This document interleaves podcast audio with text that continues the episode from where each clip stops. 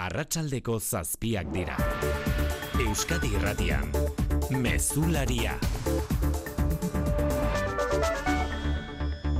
Arratxaldeon guztioi gazan genozidio arriskua benetakoa delako. Genozidio hori saiesteko neurriak arditzala eskatu dio Israeli nazioarteko justizia auzitegiak. Neurriak bai, baina agako auzitegiak ez du azkenean suetenik eskatu. Eta hori garaipentzat hartu du Benjamin Netanyahu Israel golen ministroak. Israel will continue to defend itself against Hamas. Our war is against Hamas terrorists. Erabateko garaipena lortu arte Hamasen aurka gerran jarraituko duela hitzeman du Israelek. Bere aurka salaketa aurkeztu zuen Hego Afrikak uste du berriz, de facto suetena eskatu dio lauzitegiak. exercising the uh, order, there would have to be a ceasefire. Without it, Agak Israeli giza laguntza sartzen utzi eta pertsonen aurkako mina murriztea eskatzea suetenaren pareko delako.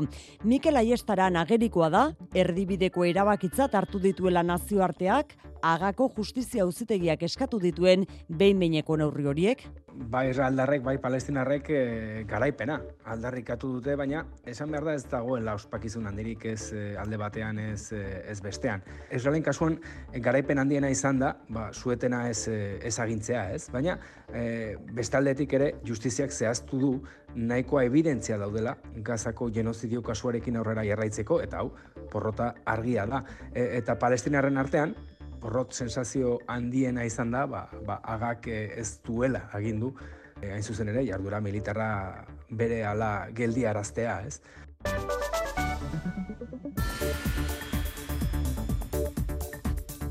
Frantzian bien bitartean. Laborariek gogortu egin dituzte euren protestak arratsaldean zehar eta itxita jarraitzen dute ehunka kilometro errepidek ordu honetan bereziki Frantzia egoekialdean. Gabriel Atal lehen ministroak hamar neurri aurkeztuta baretu nahi izan du laborarien aserrea Iñaki Esnal arratsaldeon.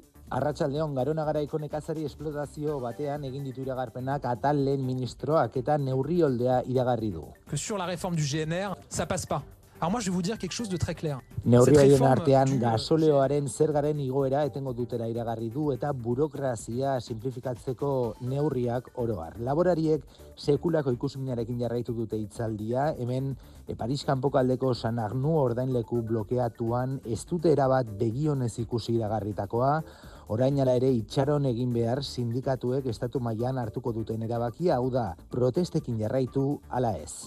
Sindikatuen erabaki horren zain jarraituko dugu beraz. Gainerakoan Xikerresnal arratsaldeon. Arratsaldeon bai. Borondatezko gizarte aurrikuspenetako erakundeen dekretu berriak aukera emango du pentsio osagarriaren zati bat kolpe batean berreskuratzeko. Hogeita amasei mila eurora arte dena batera ateratzea albidetuko du Eusko Jaurlaritzak legealdia bukatu aurretik onartzeko asmoa duen sistema berriak, naiz eta helburu nagusia izan hilero jasotzea dirua pentsioaren osagarri gisa. Hain zuzen, hilero ateratzea fiskalki zorrotzagoa denez kolpetik ateratzea baino fiskalitatea aldatzea eskatu du Inazio Etxebarria borondatezko gizarte aurre ikuspenen Euskadiko Federazioko presidenteak. EPSV-en diruak az- azken batean baldin badira pentsio osagarria izateko eta horretan sinisten dugu sistemarik onena errentan dala, ez dekola zentzurik errentan kobratzeak kapitales kobratzea baino fiskalidade txarragoa edo e, okerragoa eukitea.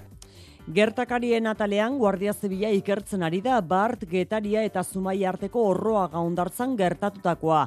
Orioko berrogeita zazpi urteko gizon batil eta beste bi gizon erreskatatu dituzte zortzi metroko aixialdirako jate bat irauldi ondoren. Zer dakigu maitan esubijana? Ikerketa daramaten Guardia Zibilen iturria jakinarazi digute atzo arratsaldeko zazpiterdiak aldera irten zirela hiru gizonezkoak Zumaiako portutik ilunbistan itsasoa oso zakarra zela eta ilargi betearekin marea behan zegoela. Aitz baten kontra jo zuten eta kolpearen ondorio zontzia irauli eta hirurak uretara erori ziren. Erreskatatu eta Donostiako erietxera eraman zituzten bi gizonezkoak hogeita amazazpi eta berrogeita irurteko gizonezkoak bata donostiarra da eta bestea berriz pasaiakoa. Hirugarrena gaueko amaiketan hilda topatu zuten berrogeita zazpi urteko gizonezkoa oriokoa da. Guardia Zibila istriputokian izan da gertatutakoa ikertzen, hipotesi guztiak zabali ditu eta aitortu digu etzirela ohiko orduak itsasora irteteko are gutxiago zebilen itsaso zakarrarekin.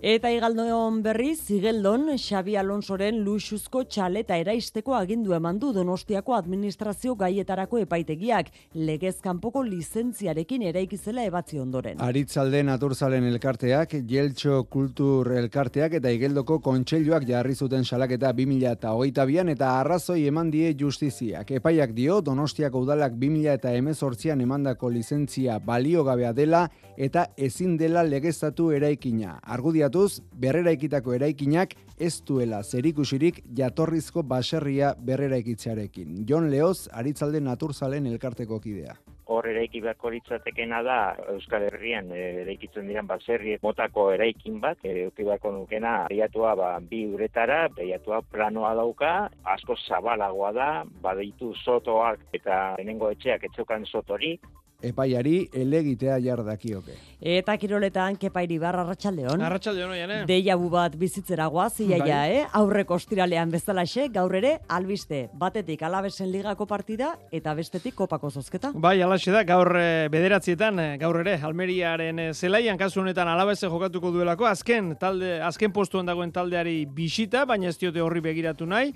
eta tentu handiz jokatu nahi dute. Ba, ondo lehiatzen ari den Almeriaren kontra eta beste alde batetik kopako sosketa kasu honetan finalerdiak Mallorca Reala eta Atletico Madrid Atletik izango dira finalerdioiek alegia balitekeela berriz ere finalean Euskal Derbi bat bizializatea. Laboral kutsak babestuta eguraldia eta trafikoa.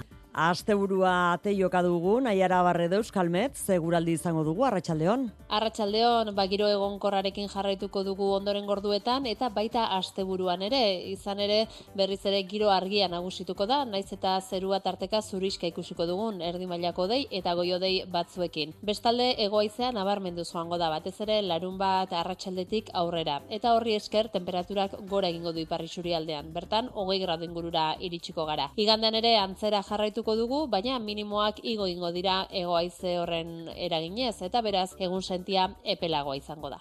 Errepidetan xiker zen dagoera? Eragozpenak daude mutriku eta ondarro artean, Gipuzkoa 6 eta hogeita emezortzian, ondarro arantz gertatu den istripu baten ondorioz, bi pertsona zauritu dira, segurtasun sailak berri iman digunez, bata donostiako ospitalera eraman dute eta bestea berriz galdaka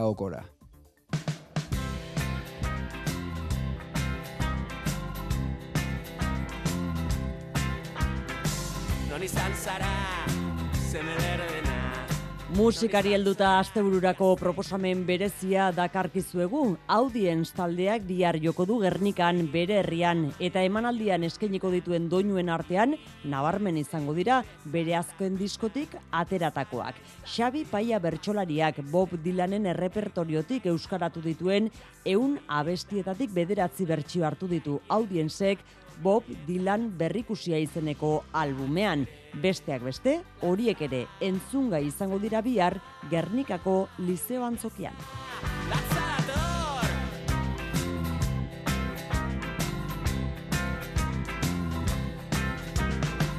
Zeriko ziduzu, zeme berbena Zeriko ziduzu, gazteko Arratxaldeko zazpiak eta bederatzi minutu, teknikan eta errealizazioan Paula Sensio eta Xaber Iraola. Euskadi Irratian, Mezularia, Oiane Perez. Erberatara egin behar dugu zuzenean, aganda, Amaia Portugal, Arratxaldeon Amaia. Arratsalde noian.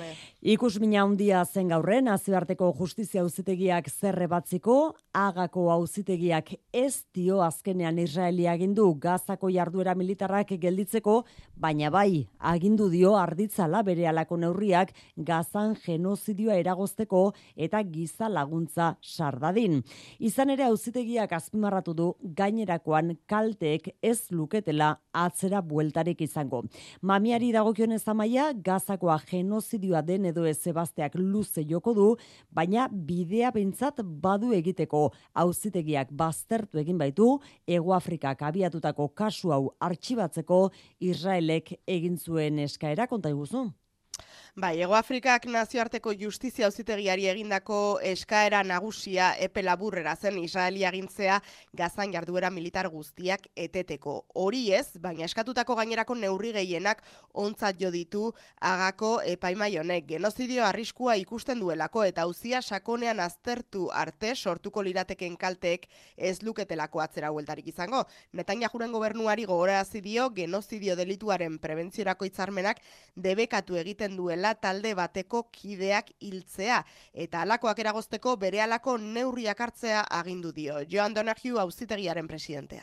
To prevent and punish the direct and public incitement to commit genocide in relation to the members of the Palestinian group. Eta giza laguntza gazara helarazteko berehalako neurriak ere eskatu dizkio auzitegiak Israeli. Hain zuzen erasoak eteteko agindurik ez bada ere, laguntza sardadin beharrezkoa izango dela eten hori uste du Ego Afrikak horregatik nahiko konforme agertu dira irakurketa horrekin. Nazio batuen auzitegi honek agindu dio ere Israeli gordetzeko kasu honi dagozkion froga guztiak. Gen genozidioa izaten ari den ala ez epaitzeko epeluzera urtetan luzatu liteken prozesu horretan beharko dituztelako froga horiek. Eta hilabeteko epea eman dio telabibi orain hartu beharko lituzken neurriekin txostena igortzeko. Gehiagotan ere aipatu dugu, erabaki hauek neurriok lotesleak dira berez, baina auzitegiak ez du modurik e, betearazteko eta beraz Israelen esku geratuko da. Zuzenean agateik amaia Portugal, gero arte amaia. Gero arte. Agako auzitegiaren erabakia garaipentzat jo dute Israelek eta Palestinak ere bai nork bere irakurketa eginda netan jahuk nabarmendu du epaiak Israelen defendatzeko eskubidea bermatzen duela jamasek bestalde Israelen isolamendurako beste urrats bat ikusi du gaurko erabakian. Mikel Aiestaran eki alde urbileko berria maleak bildu ditu bi aldeen erreakzioak arratsaldeon Mikel? Arratxaldeon, Israeldarrek eta Palestinarrek garaipena aldarrikatu duten nazioarteko justizia auzitegiaren erabakia entzun ondoren. Bi aldeetan boteia erdia, beteta ikusi dute auzitegiak Ego Afrika salatutako Israelen aurkako genozidio kasuarekin aurrera jarraituko duela jakin ostean, baina zuetena kautelazko neurri gisa agindu gabe. Auzitegiak bost neurri hartzeko agindu dio Israeli, hilabeteko epean txosten bat aurkezteko. Neurri garrantzitsuena da, gazan palestinarrak hiltzea edo zauritzea saiestea eta herritarrak erabat edo partzialki suntzitzeko baldintzak saiestea. Benjamin Netanyahuren ustez, Israeli bere burua defendatzeko eskubidea ukatzeko saiakera errefusatu du korteak. Is our sacred commitment to continue to defend our country and defend our people. Hamasek berriz Aualan fihali sudur el qarari an el Erabakiak pauso bat gehiago ematen duela Israelen isalamenduan pentsatzen du. Nazioarteko agintari eta erakundek ere hitz egin dute agako auzitegiaren erabakiaz, Europar batasunak agindua betetzeko eskatu du. Estatu batuetatik oraingoz, Xabier Ruteaga erantzunik ez da iritsi. Nazioarteko justizia auzitegiaren agindua osorik eta berehala aplikatzeko eskatu dio bai Europar batasunak Israeli batzordeak eta atzerri gaietarako ordezkariak gogora ekarri dute aginduak lotesleak direla eta aldei betetzeko deia egin die. Erabakia txalotu duten herrialden artean daude Ego Afrikak, Katar, Turkia eta Egipto. Egipto azpimarratu du motz geratu dela eta sueten eskari ere espero zuela. Kolombiak gizateriaren garaipena izan dela dirazi du Javier Milei Argentinako presidenteak esan du Argentinak ez duela isilaraziko jamasen ankerkeria. Human Rights Watch erakundeak erabaki historiko gisa hartu du epaia Gazako Palestinaren aurkako genozidioa geldiarazteko neurriak berehala hartu behar direla nabarmendu du eta gobernuei dei egin die epaia betetzen dela ziurtatu daitezen. Estatu batuetan epaiari buruzko erreakzio ofizialik ez esan bezala, jamasen erasoari lotutako beste albiste bati egin diote azpimarra. Izan ere gaur jakinda, unra, palestinak ekialde horbilian dituen errefusiatuentzako nazio batuen agentziako hainbatkidek uste zurriaren zazpiko erasoan parte hartu zutela. Estatu batuek talde horren finantziazioa etete arabaki dute kontua argitzen den bitartean. Zure etxea efizienteagoa izatea nahi duzu? Baina nondik hasiko gara? Zer finantzak eta behar dugun? Ze subentzio dauden ikusi behar da. Inbertitu efizientzian errazagoa da orain. Sartu birgaitzerakinkorra.laboralkutxa.eu simulatzailean. Ezagutu eskura dituzun laguntza eta kenkari guztiak eta behar duzun finantzaketa. Laboral Kutxa, bada beste modu bat. Zure negozioa, zure mundua eta zure bizitza hobetu nahi baduzu egin klik. Kazetaguneak teknologiari etekin handien ateratzeko doako eun ikastaro baino gehiago eskaintzen dizkizu. Informa zaitez kazetagunea.eu zen edo bederatzi lau bost 06 bi bost bost bost telefonoan. Egin klik eta aldatu txipa. Europar batasunak finantzatuta Next Generation funtsak berezkuratze plana Espainiako gobernua Eusko Jaurlaritza. Munduko ikuskizunik handiena muntatzea ez da erraza. Aurreko hilabeteen initzea Kastinola Madrilen. Eta ez da inoiz izango. Eta baiet, urrengo astelenen asteko izango litzateke. Kanpotikan, barrua. Eta binero ningo naiz? Gure zirkua heldu da. Igande gauean, bigarren atala, ETV baten. Eta esango digu diezu Euskadi Errateko entzulei e, faktorian zuten ari direla eta goizero faktoria egiten dugula. Bai, um, mail mail Euskadi Irrati faktoria atzimezo 열한 시부터 듣고 있는 사람들에게 너무 감사드리고요. Esan bezala, ez galdu faktoria Euskadi Irratian. Goizero, astelenetik ostiralera. Euskadi Irratia. Apirilean sartuko da indarrean pentsioak osatzeko borondatezko planen inguruan jaurlaritzak onartu nahi duen dekretua. Bertan, hobetxe egingo da aurrikuspen erakundeetan aurreztutako dirua hilero kobratzea pentsioak osatzeko. Baina aukera bat ere zabalduko da hogeita amasei mila euror arteko diru kopuruak kolpetik ateratzeko. Aixun zena. Bai, atal berezian jaso da enplegu sistema sendotzeko lehentasuna duten erakundeena, oraingoz hiru dira eta milaka bazkide dituzte lagunaro, geroa eta elkarkidetza. Helburu nagusi moduan jasotzen du dekretuak aurreztutako dirua pentsioen osagarri gisa hilero kobratzea, baina albidetuko da dena batera kobratzea ere gehienez hogeita amasei mila eun eta irurrogeita sei euro. Ignacio Etxebarria, borondatezko gizarte aurre ikuspenen Euskadiko Federazioko presidentea. Muga arrunta hori da, hogeita masei mile euro gitxigoela bera. Eta bera onartzen da, kopur horretaz gain, eskubidak hortikora badoaz, euneko gehi arte eskuratzeak bat batean eskuratzea dirutan.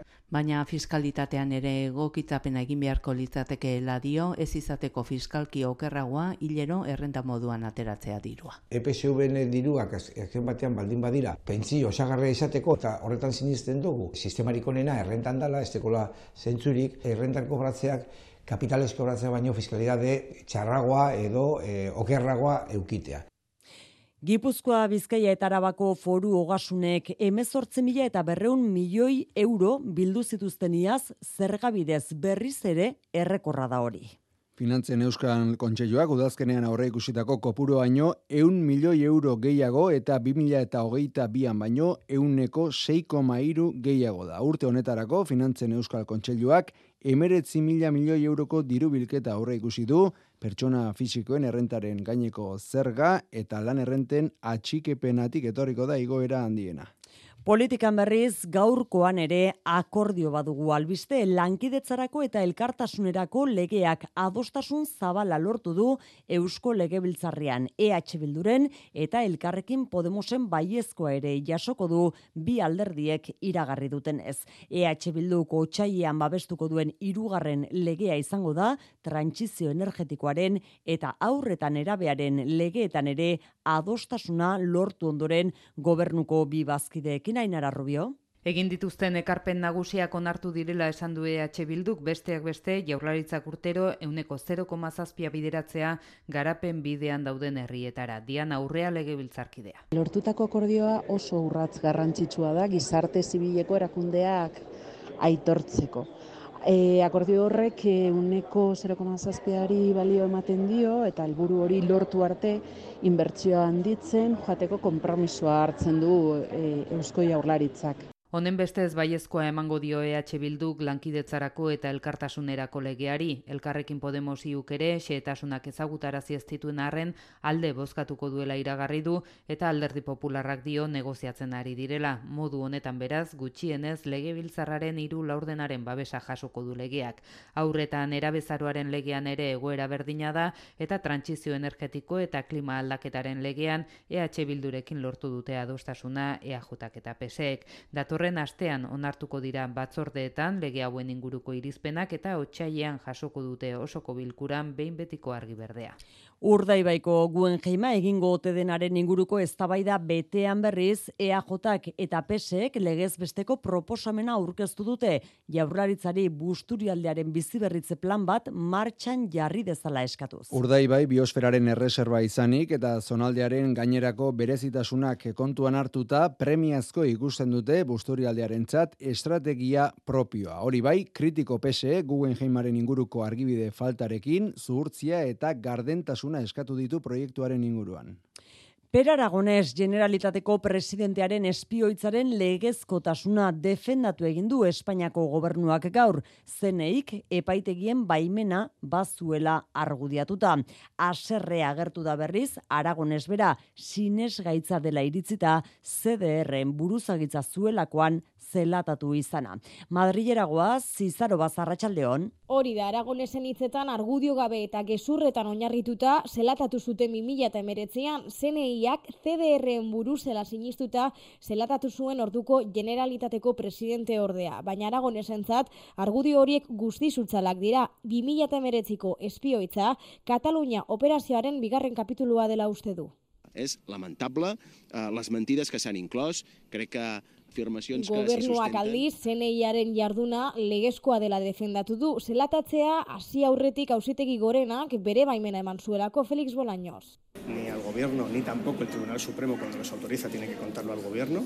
Yo creo que ha habido un funcionamiento también en esto normal del Estado de Derecho porque... Justizia ministroak horrez gain zeneiaren jarduna peperen aurreko gobernuarekin abiatu zela azaldu du popularrak aldiz ez datoz bat Moncloako bertsioarekin Alberto Núñez Feijoren hitzetan Sánchezek agindu zuen CDRren jarduna ikertzea. El mismo presidente del gobierno, que estaba negociando con los independentistas su investidura, a la vez estaba autorizando espiar a esos independentistas. Bada, gertatutakoa argitzeko, gaur bertan zeneiko buru hoiak, paz estemanek epaiaren aurrean deklaratu du, bide batez esan, gaurkoan ere hausitegi nazionaleko epaileak Manuel García Castellonek tsunami demokratikoaren kontrako beste hausi bat abiatu duela, oraingoan uste du, tsunami demokratikoak erregearen kontra egintzaren bat burutzea pentsatu zuela Felipe Seigarrenak Barcelona 2008an bizitatu zuenean. Bide batez Bruselatik iritsi dena, Europar batzordeak bitartegarritza jarriko duela martxan Espainiako botere judizialaren kontseilu nagusia berritzen laguntzeko. Didier Reinders, Justizia Komisarioak datorren asteazkenerako deitu ditu Felix Bolaños, Espainiako presidentzia eta Justizia Ministro Sozialista eta Esteban González Pons, buruzagi popularra lehenbiziko hartu emanerako. Parisera itzuli behar dugu Frantzian laborarioen mobilizazioek errepiden eunka kilometro itxita baitituzte gaur ere gehienak Frantziako egoekialdean. Protesta holdeak hala ere gaurkoan bai izan du eragina. Gabriel Atal, Frantziako lehen ministroak lehen sektoreari lotutako amar neurri aurkeztu ditu arratsaldean. Gehienak burokrazia murriztera bideratuak. Eta herritarrei Frantziako produktuak kontsumitzeko deia ere egin die, Iñaki Esnal, zein harrera izan dute neurri horiek laborarien artean balduguz txetasunik? Arratxaldeon, garuna garaiko nekazari esplotazio batean egin ditu iragarpenak atal lehen ministroak eta neurri holdea iragarri du. Que sur la réforme du GNR, ça passe pas. Alors moi je vais vous dire quelque chose de très clair. Neurri horien artean gasoleoaren zergaren igoera etengo dutela iragarri du eta burokrazia simplifikatzeko neurriak oroar. Laborariek sekulako ikusminarekin jarraitu dute hitzaldia, hemen Paris kanpokaldean esan agnu ordainleku blokeatuan ez dute erabat begionez ikusi iragarritakoa, orain ala ere itxaron egin behar sindikatuek estatu mailan hartzen duten erabakia protestekin jarraitu ala ez alegia. Gaur beste behin errepide mordoa moztu dituzte tartean bost autobide Paris kanpoaldean. Esan dakoa orain ikusiko giroa baretzen den ala ez, laborariek momentuz ez dute baztertu Pariseraino iristea. Ipar Euskal Herrian azken egunotan FDSA sindikatuak eta nekazari gazten sindikatuak egin dituzten blokeoei ELB sindikatuen mobilizazioak gehitu zaie gaur. Goizean goizetik Baionako portuko inguruak blokeatu dituzte, FDSak A63 eta A64 autobideak oztopatzen jarraitzen duen bitartean. Nekazaritza ikusteko molde bera ez izan arren, sektoreak bizi duen krisiaren adierazle da denak protestara batu izana Julen Perez ELBko kidearen esanetan. Egun nahi ginuke horren gainitik pasatu. Gure arteko hitza da laborantza munduri eh, dela, bakutsak badu laborantza ikusteko manera. Egun gertatzen da gauza polit bat, nahi du laborariak elgarren artean eh, etiketa desberdina izanik ere elgarretaratzen direla, hala dago izuntan. Kulturan edo merkataritzan egin den bezala xebestetik, astelenetik aurrera arategietan ere deskontu bonuak izango dira martxan delako bono okela kanpaina.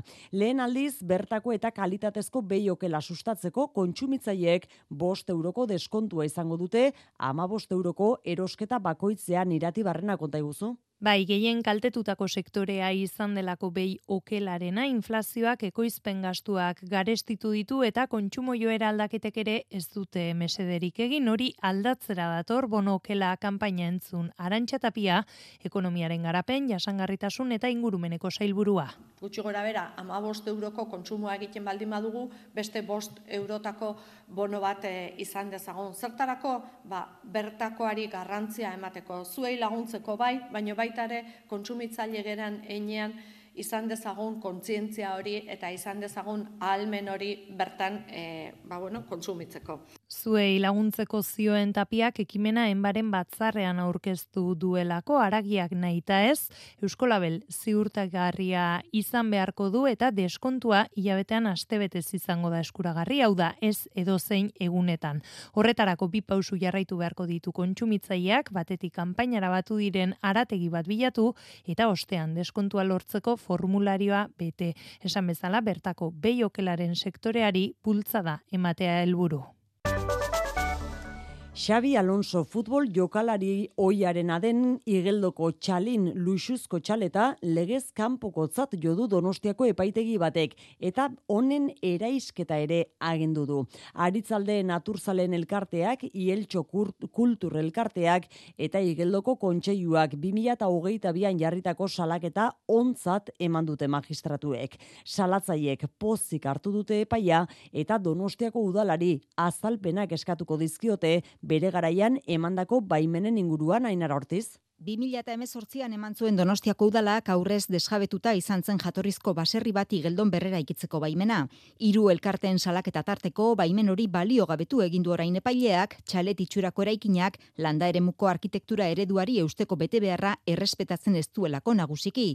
Jon Leo, Zaritzalde Naturzalen elkarteko kidea da hor eraiki beharko litzatekena da Euskal Herrian e, eraikitzen diren baserri motako eraikin bat, e, euki beharko nukena eiatua ba, bi uretara, eiatua planoa dauka, asko zabalagoa da, badaitu sotoak eta enengo etxeak etxokan sotorik, Lege aurratzeagatik Donostiako administrazioarekiko auzien hirugarren epaitegiak eraikina eraisteko agindua eman duela eta gustora gertu dira salatzaileak elegitea jartzeko aukera zabalik dagoen arren. Oso ondo egiten zaigu esan dana. Ekurtza jartzen bada atzeratzen da eraitzea. Ulertu dugu bari e, bota behar dutela eraikina bai. Donostiako udalaren jokabidearekin ere oso kritiko, araudia eta baimenak eraikuntza enpresarekiko nahieran egokitu zituela iradoki dute zakitz premiak edukiko zituzten eh, hori emateko, baina etzan legezkoa horrako lizentziak ematea. Erekin hori egiteko toki horretan. Gauza korrela, legea betetzen zuen eraikina zela adierazi eta kontrakoa frogatu ezkero neurriak agindu zituen eneko goia alkateari azalpenak eskatuko dizkiote aritzalde naturzalen elkarteak, ieltxo kulturelkarteak eta igeldoko kontseiluak.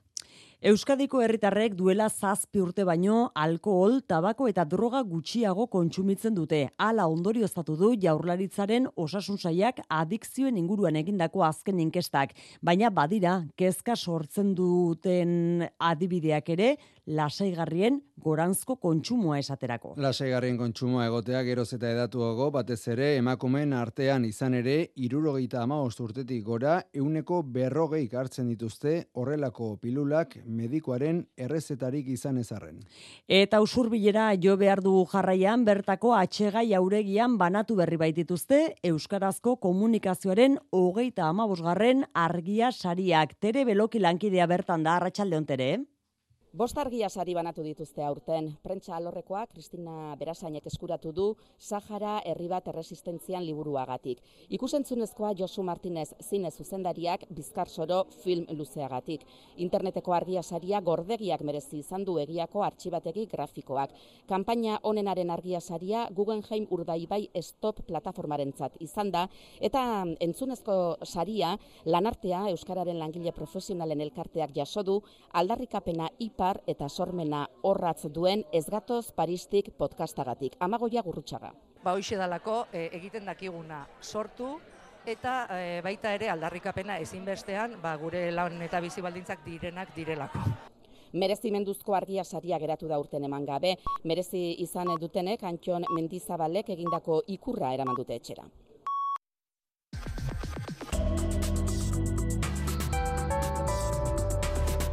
Euskadi Irratian eguraldia eta trafikoa. Errepidetan nabarmentzeko arazorik ez zordu honetan. Eguraldiaren iragarpen euskalmeten nahiara barredok. Giro egonkorrarekin jarraituko dugu ondoren gorduetan eta baita asteburuan ere. Izan ere berriz ere giro argia nagusituko da, naiz eta zerua tarteka zuriska ikusiko dugun erdi mailako dei eta goio dei batzuekin. Bestalde egoaizea nabarmendu joango da batez ere larun bat arratsaldetik aurrera. Eta horri esker temperaturak gora egingo du iparri aldean. Bertan, hogei gradu ingurura iritsiko gara. Igandean ere antzera jarraituko dugu, baina minimoak igo ingo dira egoaize horren eraginez, eta beraz egun sentia epelagoa izango da. Mesularia, gertukoak. Azpeitiko epaitegiak Donostiako Elizbarrutiari arrazoi eman eta zestoako Elizondo eraikina usteko agindu eman dio Otsaia ezkeroztik gaztetxe gisa okupatuta duten gazte asambladari. Hori egin ezean epaiak dio berehala ekingo diotela ustutzeari. Gazte kolektiboak datozen orduotan egingo du sententziaren inguruko balorazioa inara hortiz. Gazteen eta Donostiako Elizbarrutiaren arteko gatazka otsailean hasi zen, Zestoako Gazte Asambladako kideak herriko parrokia Elizako Elizondo etxea okupatu eta gaztetxe gisa erabiltzen hasi zirenean. Elizbarrutiak prozedura judiziala abiatu zuen orduan gazteak eraikinetik ateratzeko eta horiek auzibide horren kontra protestan apostasia kanpaina sustatu eta asteleneko meza nagusian buzo zuriak eta maskarak jantzita eten zuten elizkizuna. Donostiako Elizbarrutiak gotzaitegiak babestuta Gazte Asamblada Euskararen okupazio bortitza eta neurrigabea salatu du aste honetan eta azpeitiko epaitegiak bi gazte epaitu ditu okupazioa leporatuta. Epaileak arrazoia eman dio Elizaren ordezkariei eta eraikina berehala ustutzeko agindua eman die epaitutako bi gazteei eta oroar gazte asambladari. Epaia ez da irmoa eta elegitea jardakioke. Zestoako gazte asambladan galdetuta esan digute, euren abokatuarekin epaia aztertu ostean egingo dutela valorazioa. Nafarroan duela bihaste uitzin eta eratxunen ospatu ondotik inauterik giroan murgilduta daude zeharo esaterako urrengo astelen eta aste artean ospatuko dituzte iturenen eta zubietan aurrez ordea asteburuan leitzan oronoz mugairin edo zumbilan girorik ez da faltako. Azken honetara zumbilara gerturatu da Euskadiratia. Patxirigoien. Berrogeita mar bat gazte bildu dira zumbilan baserriz baserri etxez etxe puska biltzen aritzeko. Igandeko orgen desfilearen aintzineko bi egunetan egiten dute, jateko eta edateko ematen dieten bitartean dantzari eta kantari ibiltzen dira gazteak. Baserrik itxia eta gero agontzi arratxa, eta arratxin besta pixko eta bihar berrizan. Eta ondoko egunetan urdaileratuko dutenaren zerrenda ere buruz dakite. Solomo, zingarra, ziztorra, arrotzik, la triple zeta. Berrogeita mar horien artean, amabortz bat neska gaztek ere parte hartu dute kontuan hartu behar baita, duela lau urtera arte etzirela puska biltzera joaten, mutilak bakarrik biltzen ziren. Urratxa eman zuten lehenetako batzuk izan ziren, irati eta june. Osa, igual guk uste ginun egongo zela, bino gero, ategaren uregunin hartu digute de etxe guztietan superrongi. Izan duzen egunen erran ginun, ate bargara, dena jo, beste ongi eta. Mm. Zen gehiago, neskak burutan ginuna, bai. egitan zena mina. Soinu joleak lagun dituztela, bestondoaren beldurrik ez sumilako gazteek, kantari eta dantzari ibiltzeko orduak dituztela, jakitun baitira. Eta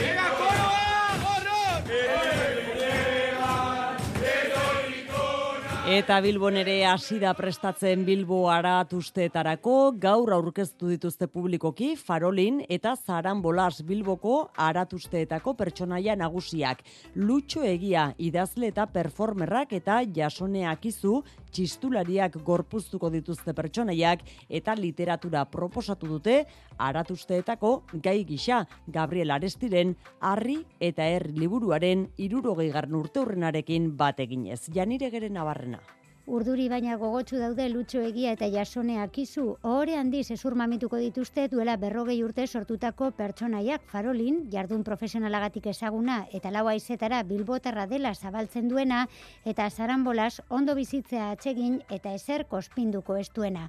Otsailaren bederatzean kopla txikien lehiaketarekin abiatu eta amairuan sardinaren erreketarekin bukatuko diren aratusteetarako gai gisa literatura aukeratu dute arestiren harri eta herri poesia liburuaren irurogei garren urte hurrenean. Euskal literatura irauli zuen, arestik, Euskaldun berri iritar batek bilbotik, gai sozial eta politikoak Euskara batuan joratuz. Aditzera eman zuen poesia mailu bat dela. Herria eraikitzeko mailua aleria. Makia kolpeak eta mailu kolpeak. Hori sebera dira aratuztiak guretzak. Inoizko aratusteri sortzaileenak izatea proposatu diete bilbotarrei munduko literaturako klasikoak mosorroetara ekarriz eta bertako literatura lanei balioa emanez. Kultura leioa. Eta kulturan euskal ordezkari asko izango dute gaur gauean emango diren feroz sariek. Madrilgo biztalegreko sari ematean Brais Efe izango da gidaria eta izendatuen artean dira Ferrar Los Ojos eta 20.000 espezies de abejas besteak beste Iker Zabala. Victor Erizeren cerrar los ojos feroz sarietan hautagaitzagien lortu dituen pelikula da bederatzi aukera ditu kategoria denetan emakume aktore onenarenean salbu. Atzetik du sigilu euskalduneko beste pelikula bat esti urresolaren 20.000 espezies de abejas. Zazpi izendapen ditu Isabel Koixeten unamorrek bezala. Apur bat atzeragoa saltzen dira J. Bayonaren La Sociedad de la Nieve eta Alejandro Marinen Testo llamando locamente lau izendapen dituzte. Beste euskal izen gehiago ere badira. Las chicas están bien itxaso aranaren lehen pelikulak komedia honenaren saria irabazen dezake. Pablo Bergerren, Robot Dreamsek ere komedia honenaren sari hori eskura dezake eta azte perfektua biribildu Oskarren animazio film honenarentzako izendapen historikoaren ondoren. Euskal Partaidetza duen Iuponentrik ere hiru izendapen ditu haien artean drama honenaren aukera du. Espezializatutako prentsaren sariak dira feroz sari hauek eta telesail honenak ere zailkatzen dituzte. Javier Ambrosi eta Javier Calboren La Mesias da erabateko favoritoa, amaika hautagaitza ditu, sei kategoriatan banatuak. Maiatzaren zeian Euskal Artista handi baten jaiotzaren mendeurrena izango da, Nestor Basterretxearena. Hori dela eta hogei bat erakunde eta kultura lorreko entitatek indarrak batu dituzte, sortzaile bermeotarraren garrantzia ezagutzera emateko. Basterretxearen mendeurrena ospatzeko amasei jarduera antolatu dituzte datozen hilabeteetarako hainbat herri eta iritan, bingen zupiria kultura sailburua. Basterretxearekiko lotura adierazten dugu beraz hemen gaudenok eta ark Euskal Herriarekin izan zuen lotura ere bai. Lotura konpromisoa artearekin eta gizartearekin, herriarekin eta demokraziarekin. Erakusketek pisu nabarmena izango dute programazioan, lehen biziko erakusketa otsailaren hogeita zortzian hasiko da, Bilboko Arte Derren Museoan, Nestor Basterretxea diseinua eta arkitektura izenburua izango du. Berrogeita marreko amarkadatik, mende honetako lehen hamarkadara arte bi alor horietan eginiko lana ezagutzera emango dute. Erakusketarekin batera basterretxearen mende urrenari eskainitako webgune bat abian jarriko da. Apirilean irungo mentxuga laretoak basterretxea irunen erakusketa aurkeztuko du, artistaren ekoizpen esperimentalena ekarriko digu. Eta maiatzaren amarretik aurrera, basterretxe artxiboan izeneko erakusketa izango da ikusgai gazteizko artiumen, artistaren ekoizpen zinematografikoan sakontzeko balioko du. Montermoso kulturgunean Durangoko Arte Museoan eta Santelmon ere erakusketa gehiago aurre ikusi dituzte.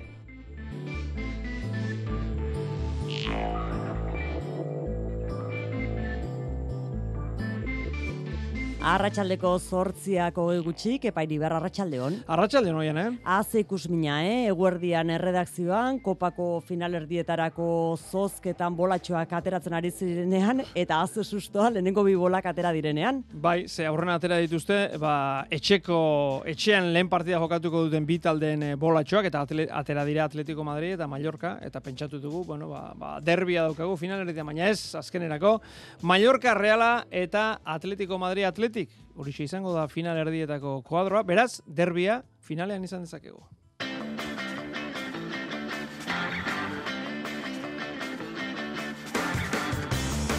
Hori baino lehenago, desentez lehenago, gaur gaueko bederatzietan, Almeria Alabez ligako partida hogeita bigarren jardunaldiko aurrenekoa, babazorroek jokatuko dute. Bihar realak raio hartuko du, aritze luztondo zerrendatik kanbo kilikolo dabililako, odrio zola berreskuratu du Imanolek. Lehen aldiz Javi Galan sartu da. Pelotan gaurren daian abiatuko da amaika garren eh, jardunaldia, elordi rezusta, peña bigarrena albizu eta atarikoan Jonander Peñak eman digu albistea. Bi urterako luzatu du kontratua baiko enpresarekin. Euskal Herriko itzuliko ibilbide aurkeztu dute berrogeita zei urteren ondoren iparraldera itzuliko da itzulia. Kanbon amaituko da etapa bat, espeletan hasi bestea. Eta errukbian Frantziako Pro de Bi errukbi ligan jokoan da neurketa akizen ari da jokatzen biarritz, bederatzi garren minutuen irabazten huts eta hiru. Arratxaldeon eta ongi etorri mezulariko kirol eh, tartera hogeita bigarren jardunaldiko lehen partida ostiral iluntzez eta noski alabez eh, tartean irugarren ostirala jarraian eh, babazorroentzat. Almeria azken zailkatuaren zelaian jokatuko dute. Gaizka garitan oren taldea zailkapeneko azkena da, baina egia da azken astetan ondo ari dela lehiatzen. Nerea zuzberro gure futbola dituetako bat. Bueno, nik uste gaur partida trampa bat dala esan dezakegula, ez da? Ze nik uste momentu honetan Almeria dala e, inork galdu ez nahi duen partida e, esaterako, ez da? Orduan, e, nik uste partida komplexua izango dela, batez ere, naiz eta e, hor behian egon, nik uste azkenean, e, batez ere, baloiarekin ondo moldatzen dan e, aurkari bat dala. Iñaki Beraztegi, Arratxaldeon. Arratxaldeon, kepa. Kontak eta Beraztegi, egingo digu gero. Aurreko astean Kadiz irabazita, bueno, lasaitua hartuta dago alabez, lasaitasun horretatik noski lehiatzen jarraitu behar da, zailkapen hon bat e, eraikitzeko. Gaur, esan bezala, azken zailkatuaren e, zelaian, berez badirudi aukera ona dela, baina Bai, e, eta orain arte gainera talde Andaluziarren kontra oso sendo aritu da alabe. Sevillari adibidez, ligako bi partiak irabazi dizio, lehen itzulian, Almeria eta Cadiz ere menderatu egin zituen, eta beti zen aurka ligan berdindu egin zuen, eta kopan irabazi. Gaur Almeriari irabaziko balio, hogeita zei punturekin jarriko litzateke, eta behin behinen jaitxira postuak pentsa amaika puntura utziko lituzke talde babazorrak ia bigarren itzuli oso falta den honetan. Baina Luis García Plaza, ez da, bat ere fio, Almeriak partida bakar bat irabazi espadu ere, azken astetan aipatu moduan asko zero beto jokatzen ari da, eta lehen garaipen hori ez dute aparte ikusten Andaluziarrek, esaterako galdu dituzten azken zein neurketak gol bateko aldeagatik baino ez dituzte galdu, eta Real Madrid edo Barça bezalako talde indartsuak asko estutu ditu. Almeria lehen itzulian aurkari haula iruditu zitzaidan, baina orain beste zerbei da ondo egituratuta daude eta duten kalitatearen arabera ari dira jokatzen, eta hori ez da gutxi, maila berean gauden bi talde gara, partida zaila izango dela, errepikatu eta errepikatu dieta aste honetan ire jokalari zioen atzo Luis García Plaza entrenatzaileak. Alabez ondo ari da espaldian, beti zen orka kopa injustu partida irabazi zuenetik eh, gehien bat, ordutik sendo jarraitzen du defensan, baina eraginkorragoa izaten ari da aurkariaren area inguran eta gainera etxetik kanpo zuen gabezia handi ere konpondu zuen Sánchez Pizjuanen. Baina aipatu dugu moduan Almeria arriskutsua da eta Bernabeun epailaren erabakiarekin eh, pilatu zuten amorru hori ea ba gaur alabesek ez duen ordaintzen. Horregatik eta Almeriaren aurka galtzen norbaitek lehen da bizikoa izan behar duelako kepa, Luis García Plaza ez da bat ere fio, eta ea ba gaur ez dugun e, garaipen hori kontatzen. Ea ez dugun disgusturik gaur e, gabean. Iñaki berazteik izan bezala kontak eta Juan Larrañak eta nerea zuzberrok e, analizia. Gero amaikako aldima dukazu, eskatu itzala zei. Gero Gero aztertuko ditugu gainontzeko liga partidak, baina eguneko albiste potoloa izan da, kopako sosketa, ipatu dugun moduan, badakizue, Reala eta Atletik daudela hor eh, sartuta, ba, iru urte geroago derbi errepekeatu daiteke finalean. Ez baitute elkarren kontrako finalerdirik izango Atletico Madrid Atletik eta Mallorca Reala hori egukitu da sosketan biek ala biek itzulerako partida etxean Salmamesen eta Realea arenan jonkatuko dute kanporak eta hau bai bi partidatara izango baita. Otsailaren zeian bederatzietan Mallorca Reala itzulerakoa hogeita zazpian bederatzi terdietan. Atletico Madrid, Atletico Otsailaren zazpian jokatuko da, joanekoa eta itzulerakoa hogeita bederatzean bi partida hauek bederatzi terdietan eh, izango dira. Inork bidaia prestatzen hasi nahi badu, finala Pasko asteko larun batean apirilaren zeian jokatuko da Sevillan. Gazteizko kirolzalentzat ostiral bete-betekoa da gaurko ere, alabezek partida daukalako, baita Baskoniak ere sortziterdietan zurbaon buesa arena pabiloian Valencia Basket bisitari. Xavier Remuru lankideak atarikoa. Baskoniak Valentzia orkari zuzena jasoko du buesarenan, iluntzeko sortzi terdietan, arabarrek amabi garaipen dituzte, Valentziarrek bat gutxiego, bi taldeak emaitza bolada honean, Baskoniak Liga eta Euroliga kontuan izan da, azkeneko lau partiduak irabazi ditu arreskan, Valentziak berriz azkeneko irurak. Ezin esan, gaurkoa norketa erreza izango duenik etxeko taldeak, baina bai da orkari egokia izan ere, Baskoniak azkeneko zazpi neurketak irabazi izkio Valentziari, lehenengo itzulian La Fontetan, Valentzian larogeita lau eta larogeita emezortzi. Duzki Jovanovitzen taldean, debut egin dezake Jordan Ziodor, hogeita amala urteko joko antolatzaile estatu batu errak, Joseba Sánchez, askiboloi adituak, gurrian esan du, taldeari laguntzeko akarri dutela, ez du partidurik erabakiko, baina taldeak eskertuko du jokalari honen ekarpena. Aber nola moldatzen den berriro Euroligara, baina laguntzeko, eta hori da uste dut e, Tuskok nahi zuena, e, laguntzeko nahikoa izango da, hori ziur dago. Dusko Ivanovicek esan duenez, Valentzia Euroligako eta ACB Ligako talderik onenetakoa da, defentsa lan gogorra egiten duena, zail izango da irabaztea, Alex Mumbru, Valentzia taldeko entrenatzaileak adirazi du Baskoneri irabazteko bere taldeak jokoaren erritmoari eutxi barko diola. Iluntzeko sortzi terdietan, gazteizen itzordua, Baskonia Valentzia, zaleen bultzadarekin, Euroligako amairugarren garaipena eskuratzen ahaleginduko da talde gazteizarra. Eskuz binakakoan amaika garren jardunaldiak endaian zabalduko ditu ateak elordi rezusta, peina bigarrena albisu neurketa jokatuko da. Eta partidaren atarian, albistea, Jonande Arpeinak bi urtez luzatu du kontratua, 2000 eta zeiko, urtarrilaren eh, bata arte. Baiko enpresari egindako adirazpenak dira urrengoak. Oso pozik e, nago, ba, e, baikon beste bi urtez jarraituko etelako, bi urte eta beste aukerako beste urte bat, eta, eta bueno, oso pozik, nik uste ba, lan hon bat e, nahi naizela oain arte, eta eta aber ba, hemendik aurreare berdin segitzen deun, aber ba, emaitza honak etortzen dien, eta aber ba, ilusio berdinakin segitzen deun, eta eta dena ondo juten da lesio gabe. Kontratua besapean duela agertuko da Tolosarra beraz Daniele Ugarte frontoian puntu garrantzitsua da aurreko astean irabazita Peinak eta Albixuk orain gaurko aurkariak harrapatu ditzakete zailkapenean eta aldiz azpekoek zuloa zabaldu dezakete atzekoekiko. Jonander Delaozek atarikoa. Endaiak hartuko du bibitako amaikagarren jardunaldia abiatuko duen partida. Daniel Ugarte pilotalekura bilduko dira, elordi rezusta eta peina albizu bikoteak garaipen erdiesteko eta selkapenean indartzeko asmoz. Azpekoak bosgarrenak dira, bos punturekin eta puntu bat gutxiago dute baikokoek zeigarren koska. Hortaz, puntu garrantzitsua izango dute jokoan, bainat rezustaren arabera. Bai, importanti izango zen, bai honegati, bai ba, bueno, ondio eta igualatzera da pareja horrei bat mantentzeko, ero, ero handitzeko, baina, baina bueno, e, nik uste kalkulo ikonena norbeak irabaztia dala, e, horrek ematen dau lasaitxasuna, e, askotan baldin basaiz behira numeruei, askotan seinale txarra izaten da, e, ba, hortxe larri zen seinale eta, eta importantia azten da irabaztia. Jonander Albizu da norbait izategotan partidako berritasuna izan ere ataundarrak gainditu ditu eskuetako arazoak eta pres da lapurdiko pilotalekuan jokatzeko. Bai, atzore entrenatzen ginen, pareja eta entrenatu normalein on, ondo gantuatzen eskuk eta esan guzta ez. E, aste beten buelta matea lortuet, e, masagistan enda bueno, buelta batzuk ditugu eta esan bueno, lan e, eharra eta aurrela saitzen duen. Endaiako jaialdia iluntzeko bederatziak laurden gutxiagoan hasiko da. Lehen partida serie B txapelketakoa. Igiguren eskuza, Zubizar eta Ugarte mendia. Eta Euskal Telebistaren lehen eh, katean ikusial eh, izango duzue, gaueko amarretatik eh, aurrera. Bizkaia pelotalekuan, buruzburuko pala txapelketako ligaskan, azken jardunaldia jokoan, baina finalerdiko kanporak eta balitz bezalaxe gelditu dira, partidak irabazten dituzten pelotariek finala jokatuko dutelako. Lehen neurketa amaitu da urrutiak, inaki urrutiak eroso menperatu du Ibai Perez, iruzetetan amarreta lau, amar eta lau, eta amar eta iru, hogeita, emezortzi minututan beraz, urrutiak eh, jokatuko du finala.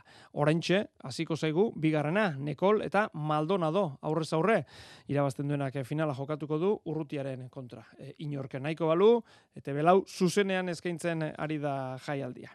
Eta jokoan dauden partidekin jarraituz, ba, errukbia, biarritzek e, akizen du gaur neurketa, Bertako Dax taldearen eh, kontra, Lapurtarrek garaipena lortu zuten aurreko astean zazpi jardunaldi porrota porrotari kateatzen egonostean, eta une honetan, emezortzigarren eh, minutuan dago leia, lehen eh, zatian, Eta irabazten ari dira, biarritzekoak e, bost eta amar, akizeren e, zelaian, esan dugun e, moduan. Berriz ere futbolera egin behar dugu, gaur e, alabezek abiatuko duena, bihar realak jarraituko baitu. Ordu bietan, reale arenan, raio balekano bisitari, aritz elustondo kilikolo dabil, eta ez da deialdian sartu, zazpi baja ditu guztira imanolek, aldiz, Álvaro Odriozola, ageri da, zerrenda horretan, San derbian, mine hartu ondoren. Eta Javi Galan, e, utzita etorri dena Atletico Madridetik, hori ere, ageri da, lehen aldiz e, Imanolen e, zerrendan. Imanol bere entzun behar dugu, aurkariaren inguruan, raio balekanoren inguruan. Atzen dituzu raion, raiokon jokalariak eta lerro guztietan jokalari ona bikaina dauzka, eh? Egaletatik hasita bi zentrala onak, gero barruko jokalariak kalitate handikoak eta bai estremoak eta bai erasoan puntan eh, jokalariak, trebeak, onak, askarrak, kalitate handikoak. Egia esan, beti Franciscoren taldeak gogorra dia eta bilarko partua ere gogorra izango da. Galdetu zaio noski kopako sosketaren inguruan, baina ez du erantzun nahi izan, euneko eun bere gogoa biharko partidan jarri nahi baitu hori otarrak. Eta zalei eskaera hause egin die kopakoa aztu egin behar dugu. Zerati, baina inuke saletu eskaera egin, bila reale e, berriro ere bete egin behar dela, bete eta gainetikan indarra izugarria taldeari eman, zerati beharra daukagu. Et, bilar, nire ustez, e, gure bihotza saletuak izan berute. Ligako zelkapenan ez du atzera pauzurik nahi hori otarrak, alderantziz, goruntz eh, jarraitu nahi du. E, realari lotu daipatu, haien muñozi ebakuntza egin diotela Bartzelonan, gogoan izango duzue, esker belauneko lotailua hautsi zuela muñozek, baizan bezala, mm, ebakuntza dena normal joan da, gauzak ondo, astelenean mediku agiria jasoko du. Atletik eta osasuna, igandean hariko dira, laurak eta laurdenetan lehoiek kadizi egingo diote bisita. Gaur bueltatu dira lanera zurigorriak, asteazkenean jokatu zutenek Bartzelonaren kontrako kopako partida lan saio harinagoa izan dute, eta besteak normaltasunez e, aritu dira. Ikusi beharko dugu, neurketa horrek, Kataluniarren kontrako partida luze eta gogorrak ondori horik utziko ote duen ligako neurketarako. Eta jarraian, osasunaren izango da, zeiter dietan, Sánchez Pizjuanen, Sevillaren eh, kontra. Juan Cruzek ez du entranatu, bere aritu da berriz, Tximi Abila, bestalde, Nacho Vidal, Mallorcara doa utzita, denboraldia amaitu arte, eta Mallorkak futbolari erosteko aukera izango du denboraldiaren amaieran, irureunda berrogeita amar mila euroren e, truke. Utzitako beste bat, Diego Moreno da, Mirandezen e, zegoen orain arte, ba orain, Kartagenara doa, ara ere, utzita. Eta bigarren mailan gaur jokatuko duena Eibar da Mirande sartuko dute ipuruan eh, sortziterdietan e, e, Eibarrekoek armaginak laugarren daude irabaziz gero zuzeneko igoerako postuan egingo dute lo Mirandez zailkapenaren erdian dago baina bolada gozoan hori bai. Atean Lucas Zidane jarriko du Joseba Etxeberriak Tejero Berroka Larbilla eta Rios Reina atzeko lauko lerroan Benzedor eta Mateus e, Euskarri bikoan hauen aurretik eh, Aketxe, eh, Soriano eta Stoichkov, eta Bautista, Bautista berreskuratu du Joseba Etxeberriak, ba bera izango da aurrelaria. Entzun dezagun, elgoi barko entrenatzailea. Partidu saia izango da, ez? Beraiek eh, talde oso gazte badaukate, gero eta hobeto daude jokatzen, eta, eta bueno, Datu bat oso argia da, ez? E, sortzi jardunaldi jarraian galdu gabe, eta argi daukagu, ba, partidun bat egin behar dugula irabasteko, eta eta batez ere, ba, bueno, jakinda, beraien e, e, erasoa nolakoa den, ez? E, amore bietak, bihar jokatuko du, laurak eta laurdenetan Kartagenaren zelaian ligako azken bi zailkatuak dira bizkaitarrek amasei puntu baino ez dituzte, hogeita bat biharko aurkariak, baina Kartagena salvazio digiru puntura dago, sortzira aldiz e, amore bietak. Emakumezko NFL ligan amasei garren jardunaldiko partidak Atletik Real Madrid larumatean zeiter eh, jokatuko da. Igandean arratsaldeko lauretan Reala Madrid neurketa izango dugu. Lau garren daude Madrildarrak bigarren den Levanterekin eta hirugarren dagoen Real Madridekin berdinduta. Izarne Sarasola Realeko futbolaria da. Ta bueno, Madrid futbol baita zerkapenen gura aurretik joala, bai, partido jo bai beti komplikatu izatea, baina bueno, etxen izan da gure zalekin, ba, esperoet dena ondo jutea. Bueno, egia zan denboraldia ez genuen oso ondo hasi, baina, bueno, guain, gorakagoaz, eta, bueno, azkenen, ba, partidoz partido jarraitzea, eta alitzea puntu gehien lortzea, eta, bueno, alitzea golean iotea. Zortziter dietan berriz, igandean bertan, Sevilla Eibar jokatuko da, Andaluziarrak gora begira daude, bigarren postua bostu puntura dute. Ez da partida xamurra izango, Gerai Martin entrenatzailea. Taldea orain guri ondo dago, sinisten dugu zertan ari garen lanean eta eta zer saiatzen garan e, futbol zelaian e, e, demostratzen. E, bildurri gabe goaz e, Sevillara, e, badakigu gauzak ondo egin ezkero bat gertu gerela puntuak ateratzeko e, zaila bai, baina zinezkoa ez, e, espero dugu eibar on bat eta sendo bat ikustea ere Sevillan. Jerai Martin, azte honetan kontratua berrituta. Eta amaikakoarekin, Iñaki Beraztegi, alabezek Luis García Plazak segizon aukeratu ditu, Iñaki? Ba, hoi bezala siberariko datean, Gorosabel Marin, Duarte eta Javi Lopezek osatuko dute atzeko lerroa, zelai erdian Gebara eta Blanco, taldearen motorra izango dira, lotura lana guridik egingo ditu, Rioja egal batetik, Vicente bestetik, eta Samu Moro dion izango da, taldeko aurrelaria Luis García Plaza aurreratu zuen titular denetako batek etzuela jokatuko eh, bueno Kike García todo tenagle bietako bat izango da e, Alabe Sekiru baja kepa o bueno eta Apkar Afrika Kopan Sedlar min hartuta Garitano Korenik esto amaikako esta deialdi eman utxune desente dauzka Ramazan zigortuta Luis Suarez e, min hartuta horiek ziurrak dira Radovanovic eta Luka Romero fitxaketek bai gaur egin dezakete debuta. Bederatzetan Power Horses estadioan Almeria Alabez garren ostirala du gaurkoarekin, alabesek ostiralean jokatzen ligan. Ba, gu bederatziak amar gutxi inguru horretan e, etorriko gara partido hori kontatzera. Gero arte inaki eta futbolarekin amaitzeko mundu mailan zerrezan ematen ari den albistea. Jurgen Klopp entrenatzaileak iragarri duena denboraldi amaitzean, kitxo, ez duela Liverpoolen eh, jarraituko sortzi denboraldi eta erdi daramatza deabur gorriak eh, zuzenduz, 2000 eta hogeita zeir arte dauka berez kontratua, baina energia agortzen ari zaiola esan du. Eta noski hasi dira zurrumurruak, eta ura ordezkatzeko izen zerrendak, eta Liverpoolekin duen eh, loturagatik edo, eta egiten ari den lan bikaina noski, Xabi Alonso ageri da horietako batzuetan. Euskal Herriko itzuliaren ibilbidea aurkeztu dute gaur irunen iparraldera itzuliko da berrogeita zei urteren ondoren itzuliaren lehen ekitaldia korritu zenetik mendeurrena beteko da urten eta hori baliatu dute berriz ere bidazoa ibaia gainditu eta ipar Euskal Herrian zehar ibiltzeko. Etapa amaiere eta guzi, bigarren etapa kanbon amaituko da, irugarrena espeletan hasi. Irunen hasi eta bukatu aurrenekoa, erlojuaren aurkakoa mar kilometrokoa, beraz erlojuaren aurkakoa berreskuratu du antolakuntzak, itzulia abiatzeko, Eta hurrengoak irun kanbo, espeleta altxazu, etxarri aranatz legutio, gazteiz amore bita etxano, eta eibarren hasi eta bukatu azkena. Julian, erazo, lasterketako zuzendaria. Bai, aspaldiko eta aina aspaldiko partez, bai, gu geure saioak egin genituen euskal bizikletakin, e, eh, gure iman edoitzunen amaitu genuen etapa bat, oso zaila da, oso zaila da pausu hori matea, teknikoki gauza asko gainditu behar dilako, jendarmeria, polizia aldaketak, eta aurten ere, pasatzen dugu eta bueno, e, nahi genduan kinu hori egin, lehenengo Euskal Herriko itxulia mila daratzen dago eta laugan egin zan, aurten 2000 eta hogeita lau denez, eungarren urte urrena, naiz da eun edizio ez izan. Baina, bueno, e, kinu hori egin dugu eta uste polita izango dela, Azken urtetako ezaugarriak mantendu ditu bestela ibilbideak, biurria eta menditsua hogeita bi mendate puntuagarri.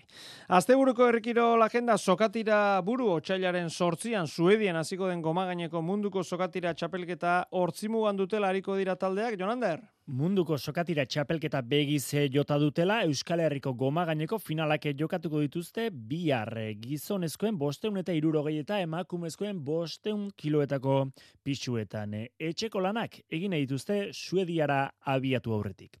Bosteun eta irurogeiko tiraldietan sei talde hariko dira pobeseko jaialdian. Beti gazte, abadino, ibarra napurrak, txantre eta zureide.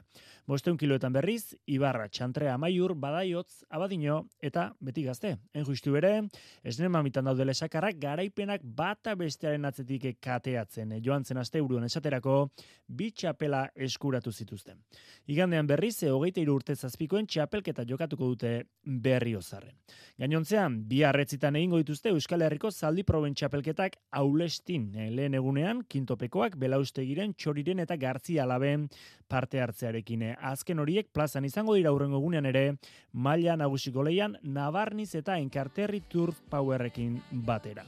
Jaialdiak iluntzeko zortzietan eta arratsaldeko seietan hasiko dira urren Golfean LPGA zirkuituko txapelketa estatu batuetako Floridan Carlota Ziganda Makal pararen gainetik lau kolperekin ez du kortea gainditu. DP World Tour, Mike Lorenzo Bera, amairu garren, pararen azpitik bederatzi kolperekin, Adrian Otegik ez du korterik gainditu. Izoz hokeian Grenoble Angelu sortziak eta laurdenetan hasiko da.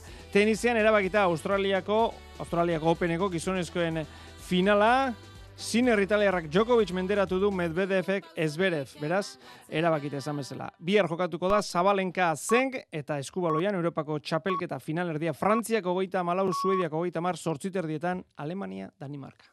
Iluntzeko sortziak dira. Euskadi Irratian. Mezularia.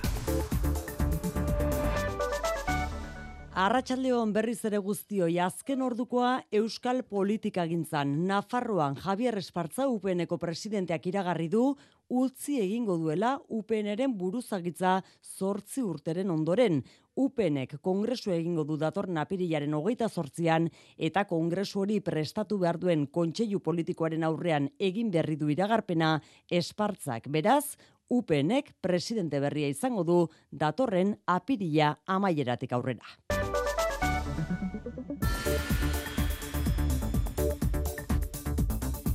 Gainerakoan gazan genozidio arriskua behenetakoa delako genozidio hori saiesteko neurriak arditzala eskatu dio Israeli nazioarteko justizia auzitegiak. Neurriak bai, baina agako auzitegiak ez du azkenean suetenik eskatu eta hori garaipentzat hartu du Benjamin Netanyahu Israelgo lehen ministroak. Israel will continue to defend itself against Hamas.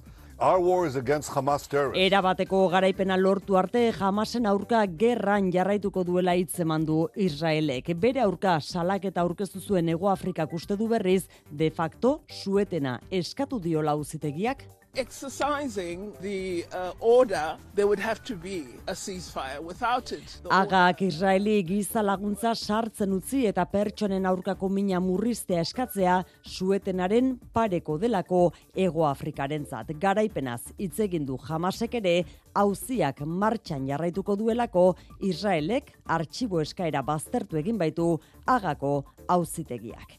Xikersna, Larratxaldeon. Larratxaldeon, oian, eh? Frantzian bien bitartean. Laborariek gogortu egin dituzte euren protestak arratsaldean zehar eta itxita jarraitzen dute ehunka kilometro errepide ordu honetan bereziki Frantzia egoekialdean. Gabriel Atal lehen ministroak amar neurri aurkeztuta baretu nahi izan du arratsaldean laborarien aserrea. Baina oraingoz ez dago protestak deitu dituzten negazarien sindikatu nagusien erantzunik eta ikusteko mobilizazioei eutxiko ote dieten. Atalek iragarritako neurrien artean gasolioaren zergaren igoeraren etetea eta burokrazia simplifikatzekoak oroar. Horrekin batera, je le dis, mon gouvernement sera celui d'un État exemplaire sur ses approvisionnements faut dire à toutes les entreprises aussi Atalek dei egin die Frantziarrei alduten einean Frantziako produktuak kontsumi ditzaten.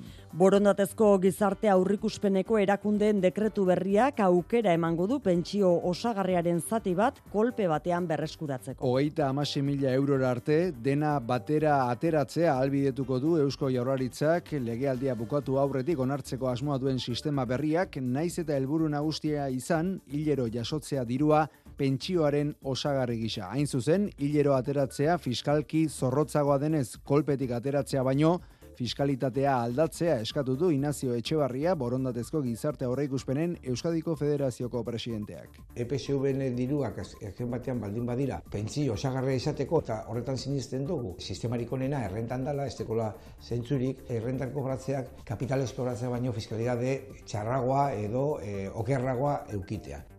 Gertakarien atalean Guardia Zibila ikertzen ari da Bart Getaria eta Zumaia arteko orroa gaundartzan gertatutakoa. Orioko berrogeita zazpi urteko gizon bat hilda eta beste bi gizon erreskatatu dituzte zortzi metroko aixialdirako jate bat irauli ondoren. Ikerketa daramaten Guardia Zibilen iturriek ezoikotzat jo dute atzo arratsaldeko zazpiterdiak aldera irten izana hiru gizonezkoak Zumaiako portutik ilunpean itsasoa oso zakartzela eta ilargi betearekin marea behean zegoela. Ikerketa zabalik hipotesi guztiak ari dira aztertzen, aitz baten kontra jo ondoren ondoratu zen jatea, hildakoa berrogeita zazpi urteko oriotarra da, erreskatatuak hogeita amazazpi eta berrogeita urteko donostiarra eta pasaiarra. Eta igeldon berriz, Xabi Alonsoren luxuzko txaleta eraisteko agindu eman du Donostiako administrazio gaietarako epaitegiak legez kanpoko lizentziarekin eraiki zela ebatzi ondoren. Aritzalde Naturzalen elkarteak, Ieltxo Kultur elkarteak eta Igeldoko kontseiluak jarri zuten salaketa 2000 eta hogeita bian eta arrazoi eman die justiziak. Epaiak dio Donostiako udalak 2000 eta emezortzian emandako lizentzia baliogabea dela eta ezin dela legeztatu eraikina argudiatuz berreraikitako eraikinak ez duela zerikusirik jatorrizko baserria berreraikitzearekin. Jon Leoz, Aritzalde Naturzalen elkarteko kidea.